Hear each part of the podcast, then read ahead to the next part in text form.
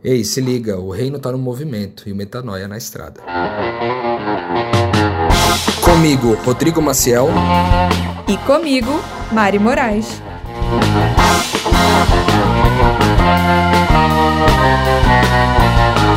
Estrada de hoje você vai ouvir. O contexto daquela conversa era sobre qual era o lugar ideal para adorar, lá no templo ou lá no monte, com os judeus ou com os samaritanos, né? Essa era a dúvida da mulher samaritana. Ele falou: haverá um templo onde as pessoas vão me adorar em espírito e em verdade. Então, cada dia mais, um esvaziamento dos templos, infelizmente, né? Porque os templos poderiam ser usados para fins muito mais honrados e, e muito mais sustentáveis, mas muitas vezes acabam não cumprindo esse papel e as pessoas é, acabam realizando esse esvaziamento. Né? O que quer que você esteja vivendo, se você está numa realidade parada, é porque é exatamente isso que você está transmitindo. Se você está numa realidade de movimento, é porque há movimento no seu interior. É a realidade que você está agora, ela é um espelho do que você tem por dentro. Então, se você se ocupa com o seu templo, no sentido espiritual, pensar sobre Cristo, em ter a mente de Cristo, o universo vai corresponder ao que você transmite.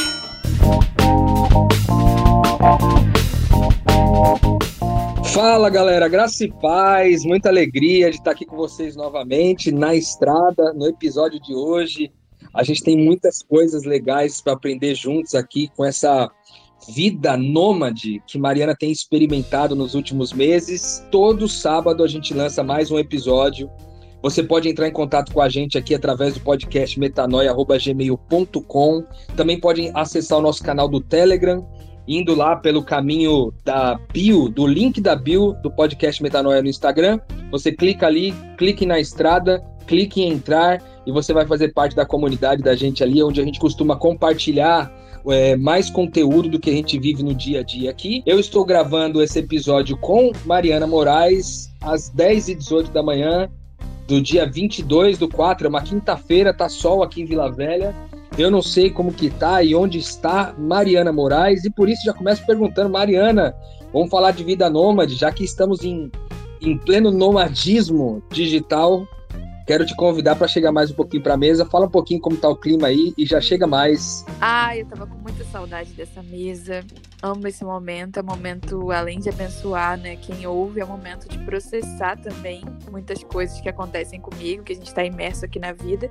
Eu, eu sigo em Itacaré, apaixonadíssima por essa cidade, me conectando cada vez mais na Bahia, né?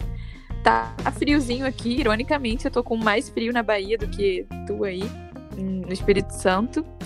É, e, e é isso, tô aqui em paz, um diazinho chuvoso, meio lentinha, mas em paz. O dia tá meio chuvoso aí em Itacaré, isso é meio raro, né? Porque Bahia, normalmente o, o clima é bom, pelo menos nessa região mais litorânea aí, e você tá experimentando o friozinho já há alguns dias ainda, tá não, Mariana? Pois é, o povo fica bravo comigo que eu trago o tempo chuvoso por onde eu passo, porque eu sou mimadinha por Deus. Mas eu tô até lendo um livro que, que tem uma citação que eu gosto muito, que é uma pessoa que aprendeu a gostar do tempo. E o tempo, ele é sol, ele é chuva, ele é nublado, ele é tempestade. Aprender a gostar do tempo e não de uma face específica do tempo. Então, eu tô tô aqui desfrutando do tempo de Itacaré, que é o que é aparentemente, né? Por mais que vá contra a expectativa de muita gente às vezes. E eu tô amando, né? Pra ser sincero. Ô Mari, eu, eu gostei muito dessa metáfora que você fez aí, porque quando você tá falando do tempo, né? No, no idioma inglês, por exemplo, há uma diferença entre você falar weather, né? Que é o tempo, é o clima, né? E o tempo, o tempo mesmo que é contado ali minuto, minuto, hora, hora, né? E eu acho que, eh, como no, no, português a palavra tempo pode significar as duas coisas, é, é, interessante entender que a gente aprende a ter prazer no tempo também, que é o tempo corrido, o tempo de horas e minutos, quando, tá, quando a vida está em tempestade, ou quando a vida está no sol aberto, ou quando está garoando, enfim, todas essas possibilidades aí de climas é, também são possibilidades é, de altos e baixos aí da nossa vida, né? E a gente acaba aprendendo a lidar em qualquer situação, como disse Paulo lá, é, que ele aprendeu a viver com alegria em qualquer situação. Eu gostei muito dessa metáfora aí. Caraca, a gente começou bem filosófico aqui na estrada, né?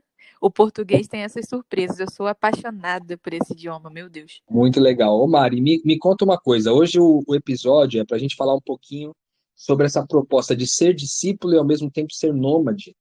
E antes de até a gente se aprofundar um pouquinho mais na prática é, do que você tem experimentado aí nesse nomadismo é, discipular, será que existe essa palavra? Nossa, como você é conceitual, Rodrigo. Bom dia.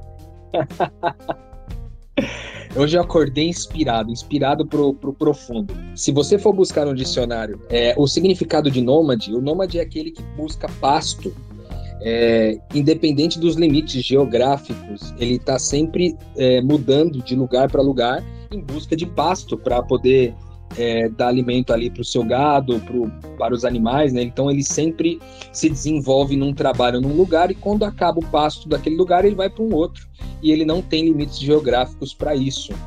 É, lembrando que o nômade não necessariamente ele precisa sair de, de, de, tanto em tanto tempo, né? Eu acho que depende muito. Enquanto houver pastagem, o nômade pode ficar por ali.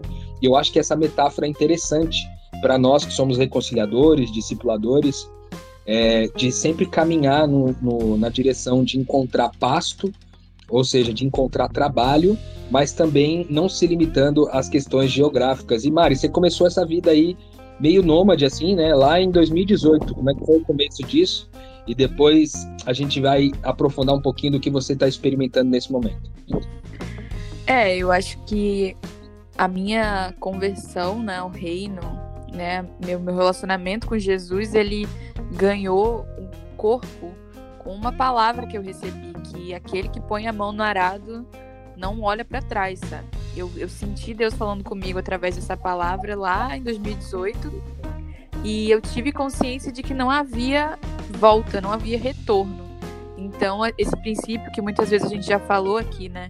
Que filho de Deus não tem retorno, filho de Deus só tem destino. Você pode ir para o mesmo destino muitas vezes, esse destino pode ser sua própria casa mas nunca sinta que está voltando. Sempre faça do próximo passo um destino. Não importa, né, o quanto ele se repita ou seja variado, caso você leve uma vida mais corrida, assim, mais fluida, né, geograficamente. É, então, desde que eu conheci Jesus e tomei posse dos princípios dele, eu sabia que em qualquer cidade que eu chegasse, qualquer bairro, eu estaria ali para viver um ciclo, porque o filho do homem não tem onde reclinar a cabeça, né? Então, ainda que a gente tenha um lar, ainda que a gente tenha o privilégio, e eu tive nesse tempo o privilégio de ter o meu próprio quarto algumas vezes, na maioria do tempo não tive, mas ainda quando eu tive a sensação de, de estar em casa, numa casa minha, né? Eu sempre soube que era sobre aproveitar um ciclo e não sobre criar uma estabilidade ou uma ilusão de estabilidade, já que ela não existe nos tempos atuais. Então é isso, eu vivo nessa, nessa pegada do destino aí desde 2018. Já passei por Curitiba, já passei por Vila Velha. Essas foram as duas bases que eu estabeleci, é, me comprometendo com amigos em apartamento e tal. E essa é a primeira vez que eu tô simplesmente. Eu, eu, na verdade, não é a primeira vez. Eu simplesmente vim para Bahia e eu tô sentindo o que, é que Deus vai fazer na minha vida. Uma nova utilização para essa palavra, depois do, enfim, do advento da internet, de tudo que a internet trouxe, que é o nomadismo digital, né? De gente que é, viaja pelo mundo e registra né, essas, é, essas imagens e reflexões e ideias e planos e coisas que fizeram ao longo da estrada é, para que outras pessoas possam descobrir como viajar, qual o melhor lugar para ir, os lugares bonitos, etc. Será que há um nomadismo espiritual, Marina? Será que a gente poderia classificar desse jeito? E se sim, qual que é, né? Qual que é a função desse nomadismo? Qual é o objetivo final disso daí? É, a gente até conversou em off, né, Rô, sobre a palavra discípulo e nômade ser até um pouco redundante, né? Porque, como eu falei agora há pouco, o filho do homem não tem onde reclinar a cabeça. Então, se você é um pequeno Cristo, né, um cristão, o significado da palavra cristão é pequeno Cristo, você também não tem onde reclinar a cabeça. Então, em tese, não existe discípulo de Jesus que quer ser igual ao mestre e que almeja é, ter onde reclinar a cabeça.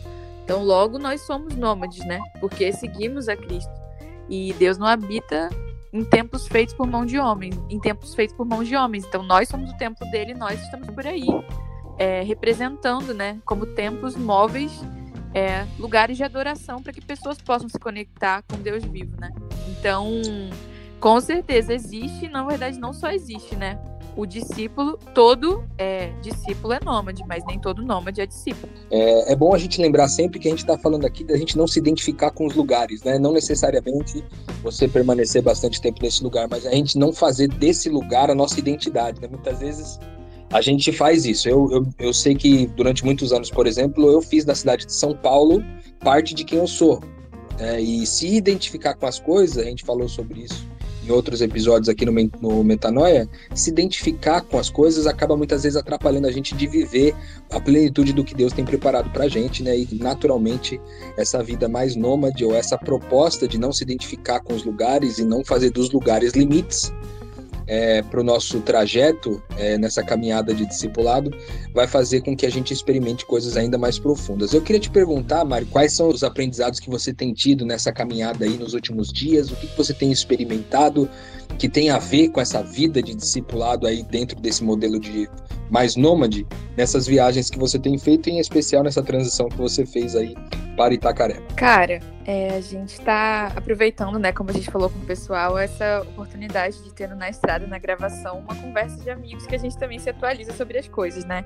E eu teria rios e rios de coisas para contar, é, mas eu acho que para o que a galera poderia ouvir, né, e que é mais essencial da gente, da gente falar, eu diria em primeiro lugar que a surpresa de que existe uma comunidade na estrada e que ela se comporta, inclusive, de um jeito parecido com a minha comunidade de amigos, né, que o reino me deu, foi uma surpresa muito grande. E do que, que eu tô falando na prática? A hospitalidade, eu acho que a maior marca do, do grupo de amigos que eu construí no reino é que quando chega uma pessoa, a gente realmente sente que chegou um Cristo. E a gente se, se empenha em conhecer, em ouvir, em tratar bem, em abraçar, sabe, essa pessoa como se ela valesse mais que qualquer outra pessoa no mundo naquele momento que ela está na nossa frente.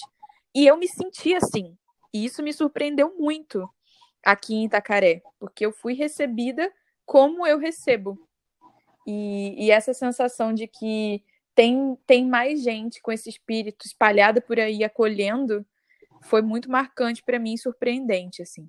A hospitalidade sempre foi uma característica do, do povo cristão, até antes dessa transição para pequenos cristos, né, o povo judeu já era muito hospitaleiro, assim, já era uma proposta na lei de hospedar bem as pessoas que passavam por ali, de dar lugar para essas pessoas é, ficarem por um tempo. É, então a hospitalidade na estrada acaba acontecendo também, né? Mesmo não sendo a sua casa, mesmo não sendo um lugar que você comprou e pagou por ele, é, você está é, às vezes num hostel, você está às vezes num hotel, você está às vezes é, numa barraca e você vê sempre pessoas em, vindo e, e indo, é, o que leva a crer que a hospitalidade não tem a ver com uma casa, uma, uma estrutura de cimento necessariamente, né? Ela, ela, uma vez que a gente entende que essa casa somos nós, né? Nós somos essa habitação, nós somos esse lugar, né? Então essa hospitalidade acaba sendo possível tanto para você que vai quanto para quem chega onde você está, né? Exatamente. E eu acho que isso até se conecta com a lição talvez seja a mais forte de todas, que eu estou mastigando, ruminando essa lição aí já tem semanas, que é o fato de que você cria a realidade ao seu redor. Tudo que te acontece é um espelho de quem você é. De forma que, se você é hospitaleiro, você vai ser capaz de desfrutar de hospitalidade. Mas se você é uma pessoa que não é, que não se compõe, na verdade, ser, né, na dimensão do ser, todos nós somos, porque é o DNA que Deus colocou na gente. Mas se você tomou posse, então, dessa hospitalidade, você se comporta de jeito hospitaleiro, você vai conseguir ver a hospitalidade. Mas se você é, se coloca em situações de, de solidão, você se isola, você não vai sentir essa hospitalidade. Então, eu diria que é isso para mim até a parte mais importante do episódio, de, de deixar esse ensinamento. A vida é um grande espelho e a estrada, mais ainda, a estrada é um, um grande espelho de quem você é. Se você transmite é, paz, você vai encontrar pessoas de paz. Se você transmite hospitalidade, você também vai encontrar. E, e isso é como se fosse o apoio ao trabalho. É, porque é claro, né, que a gente veio não para os que estão saudáveis, mas para os que estão doentes. Então, recebendo todo esse espelho do que você transmite, né, atraindo o que você transmite, você tem a estrutura mínima de hospitalidade, de generosidade, enfim, todas as características que são importantes para o povo de Deus, e você se sente em paz para trabalhar, para cuidar de gente, para ouvir, enfim.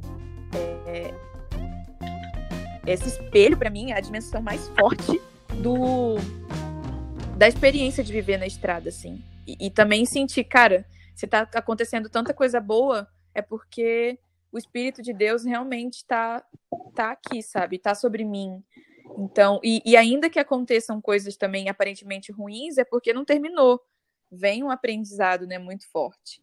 Então, essa dimensão do espelho é muito forte para você, porque muita gente também vai estar tá ouvindo a gente aqui. Eu, eu, sei porque eu recebi essas mensagens de caraca, Mari, eu ouvi o que você está fazendo, eu queria muito fazer isso. Mas vem o quê? A instabilidade financeira. Vem a instabilidade, enfim, doméstica.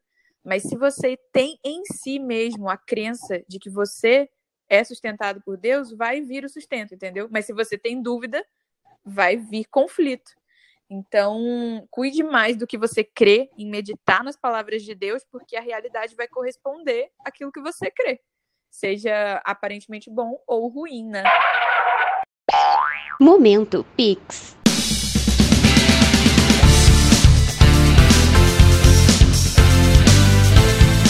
E aí, pessoal, meu nome é Suzana, moro em São Bernardo do Campo, São Paulo. Sou amiga do Rodrigo Maciel, que é um lindo presente de Deus na minha vida e me apresentou o Metanoia, que me ajudou muito a entender minha verdadeira identidade de filha de Deus. Acompanhem que é sucesso. Para fazer um Pix, é só entrar no site do seu banco ou no aplicativo e lá na opção de pagamento Pix fazer a transferência através do nosso e-mail pixnaestrada@gmail.com.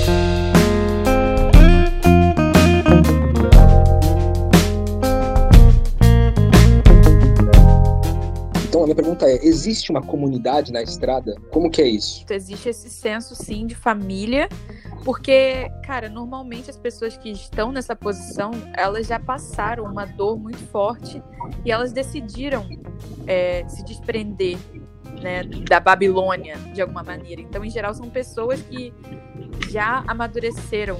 E isso também é uma grande surpresa para mim. Tem vários conceitos e, e às vezes palavras muito específicas que a gente usava, né, que a gente usa na nossa comunidade do reino aí, que, exemplo, fluxo. Eu não vi nenhuma nem duas pessoas falarem em fluxo. Imagina a minha cara, você me conhece, Rô. Eu sentar aqui, conhecer a menina, ela falou: ah, vamos ver o fluxo amanhã. Que que é isso? eu fiquei, que é isso, gente? eu tô aonde? E eu, eu tô na minha casa, é uma palavra muito específica que a gente usa. E o pessoal fala, vamos ver o fluxo. E então são pessoas que estão muito alinhadas. O espírito foi derramado sobre toda a carne e em outros códigos, né? Em outras palavras, as pessoas estão muitas vezes no mesmo espírito. É, então isso para mim me deu a certeza de que aonde eu pisar, seja um novo, uma nova hospedagem, uma nova cidade, um novo país, lá vai ter família de Deus consciente de quem Deus é e que vai, enfim, criar esse vínculo de família comigo, onde quer que, que eu vá. Assim. Eu tava então... pensando numa coisa aqui, Mari também enquanto estava falando isso aí, porque eu acho que dependendo de quem ouve esse, esse episódio da gente aqui, pode estar tá pensando assim, ah, cara, mas esse negócio de você estar tá na estrada e, e, você falar com as pessoas sobre o evangelho e depois ir embora, isso não é sustentável, porque você foi embora e como é que a pessoa vai continuar, é, enfim, aprendendo sobre o evangelho? Se de repente ela nunca teve acesso, você deu um acesso para ela, mas aí agora você foi embora ou é ela foi embora e não é possível mais dar continuidade a esse é, aprendizado ou até mesmo a esse discipulado. Como que é, isso às vezes incomoda os modelos mais é, engessados e mais estruturados, né? Porque normalmente o que se faz dentro do modelo mais eclesiástico era que essa pessoa então ficaria por um tempo recebendo algum tipo de estudo, essa pessoa seria batizada e frequentaria uma igreja local, né? Só que essas pessoas não têm locais, né?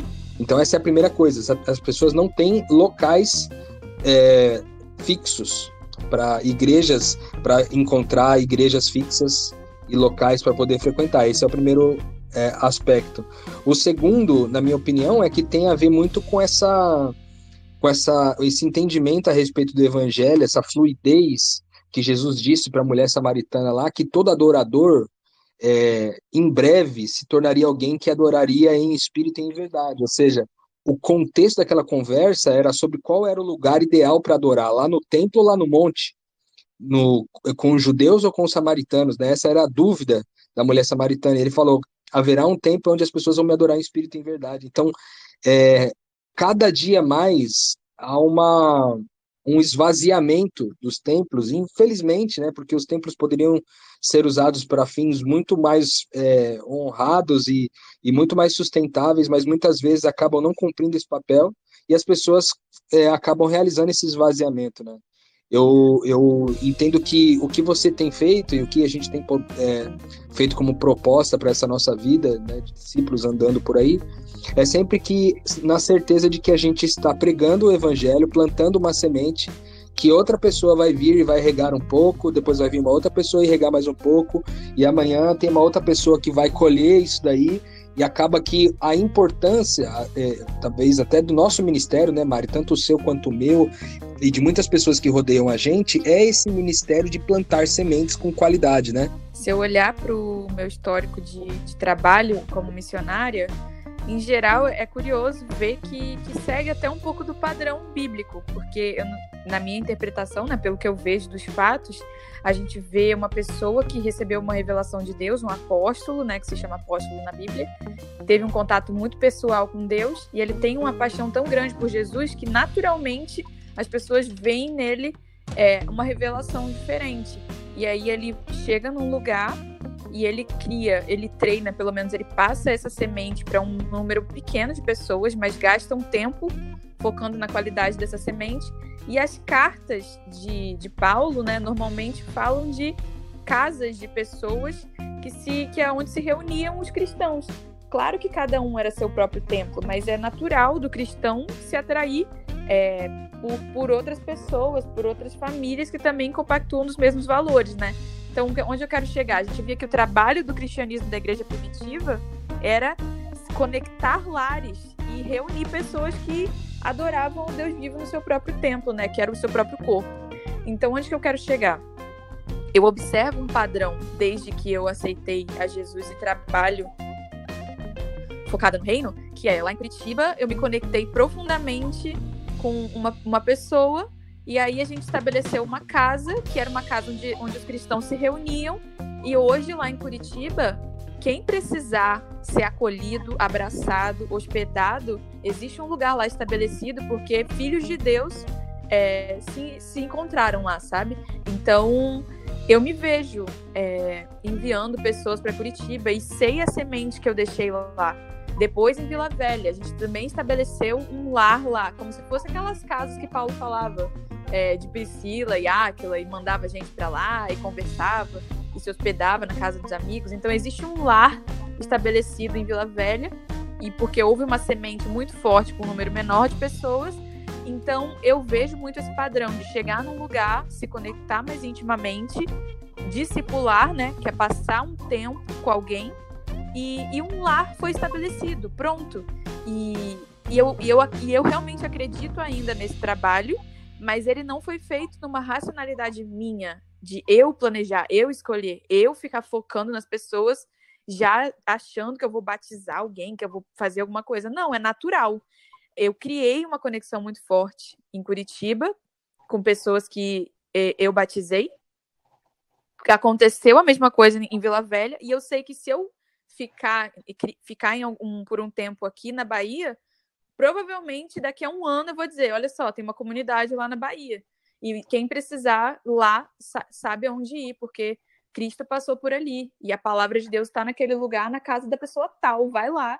E, e aí, às vezes, tem pessoas que vão viajar mais e vão precisar se hospedar nessas bases, e tem pessoas que vão ser mais, um pouquinho menos fluidas, vão viajar com menos frequência, né? Vão, como você falou, às vezes até passar mais tempo no lugar sem se identificar com, com esse lugar, mas que parecem fixas. Então, eu não descarto, fazer isso aqui. E, na verdade, não me surpreenderia se acontecesse a mesma coisa que sempre aconteceu no Novo Testamento, que sempre aconteceu com a gente, que acontecesse também aqui na Bahia. Mas eu vou descobrir, né, com o tempo e o pessoal também. que legal. Essa é a nossa oração, né? Que dê certo para que se torne mais um ponto, uma estação do caminho, né? Um sinal do reino de Deus, a cidade de Itacaré. É, com certeza Deus já estava aí antes de nós chegarmos, né? Mas quando chegamos, chegamos também trazendo um testemunho, isso que é mais importante. É, você, a gente conversou offline aqui, Mário, um pouquinho sobre uma questão cultural aí de, de quem está nessa vida mais nômade, né, com mochila nas costas e tudo mais, que é o, um, uma oscilação entre realidades agitadas e realidades de paz, né? Como que é isso? Explica um pouquinho melhor é, para quem está ouvindo a gente, como que é essa dinâmica que às vezes você tem que equilibrar essas realidades de mais agitadas e outras de paz.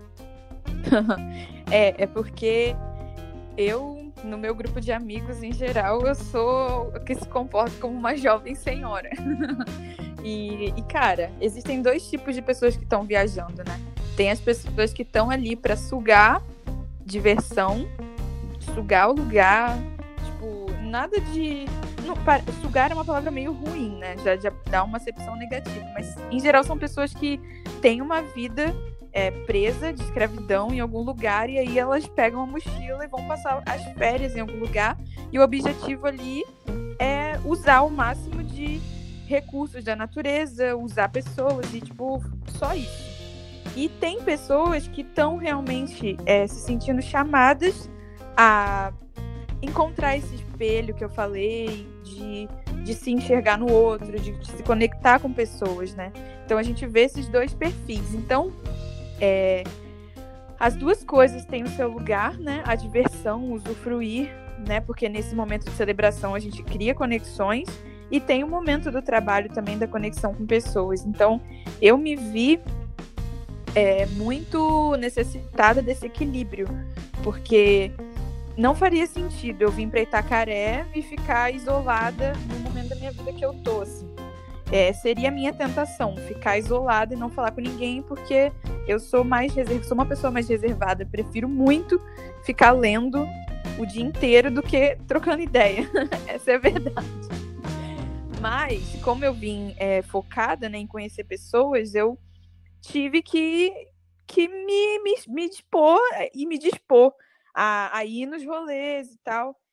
E aí eu sinto uma drenagem, assim, sinto, sinto que me cansa e eu sinto a necessidade de ter um equilíbrio muito forte de natureza e, e, e rolê, sabe? Agitação e natureza, agitação e natureza.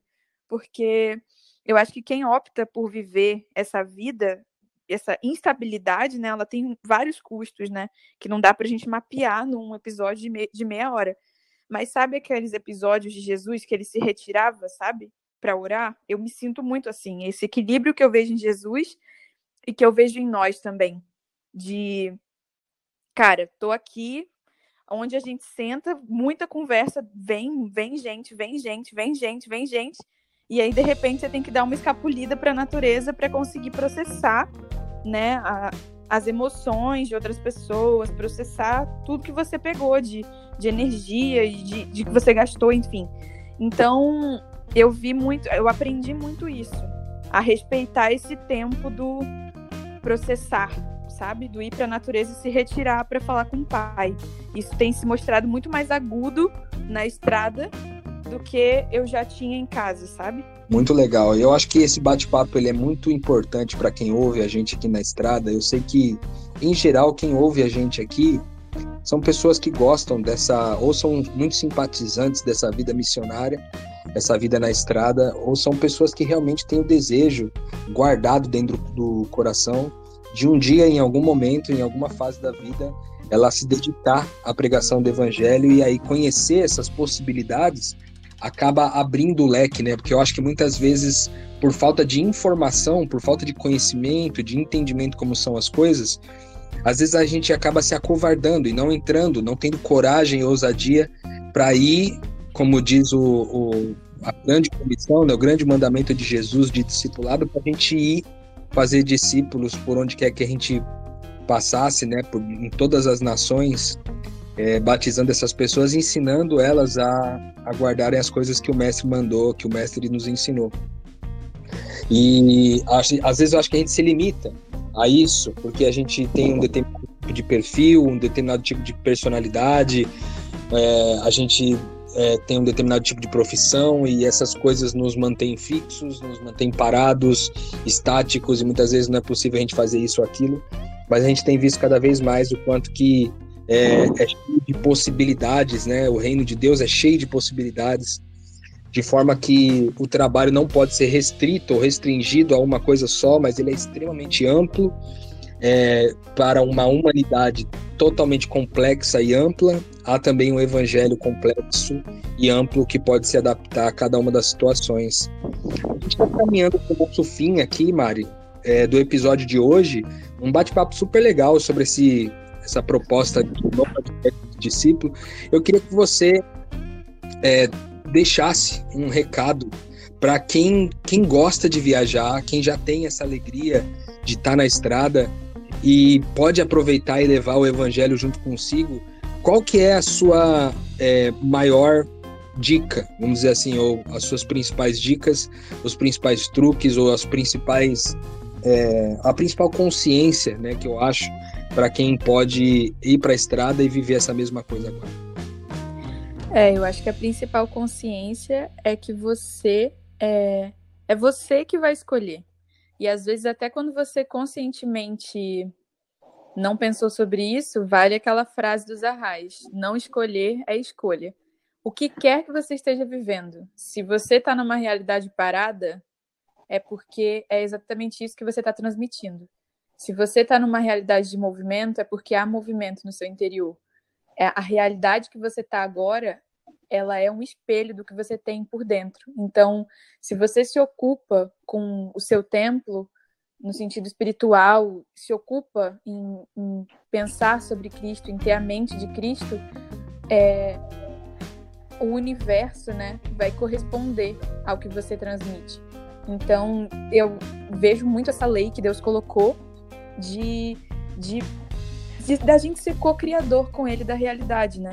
Então, eu vejo que ele nos deu essa, essa condição, aquilo que você você atrai o que você transmite. Então, não se preocupe em transformar a sua realidade externa. Quando a tua fé estiver edificada, o mundo vai corresponder.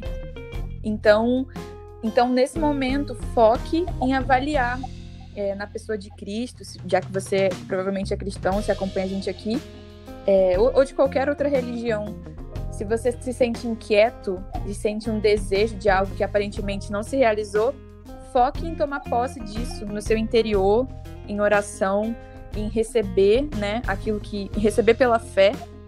E, e, vai acontecer no tempo que tem que acontecer. Então, espelhe, é, saiba que o mundo é um espelho de tudo que você está pensando aí, sentindo e crendo. O seu mundo é um espelho do que você crê e se você não está pronto para mergulhar na estrada, faça da sua casa uma estrada. Faça da sua vida agora uma estrada. Faça do, do seu trabalho uma estrada. Porque a estrada é o poder do encontro, né? A estrada é a disposição para o encontro. Então, aonde você estiver disposto a encontrar né, você mesmo no corpo de outras pessoas que são família de Deus com você, ali a estrada vai estar estabelecida. Afinal de contas, o perdido não é aquele que fez o mal, né? Mas o perdido é aquele que precisa ser encontrado. É isso aí, o reino de Deus está no movimento, como a gente sempre quer dizer aqui, o reino de Deus está no movimento, tipo nômade também, e principalmente nessa transitoriedade, nessa, é, nessa mobilidade, o reino de Deus está no movimento, e é lógico, se o reino de Deus está no movimento, Metanoia está na estrada e Mariana está nômade. a gente só piora.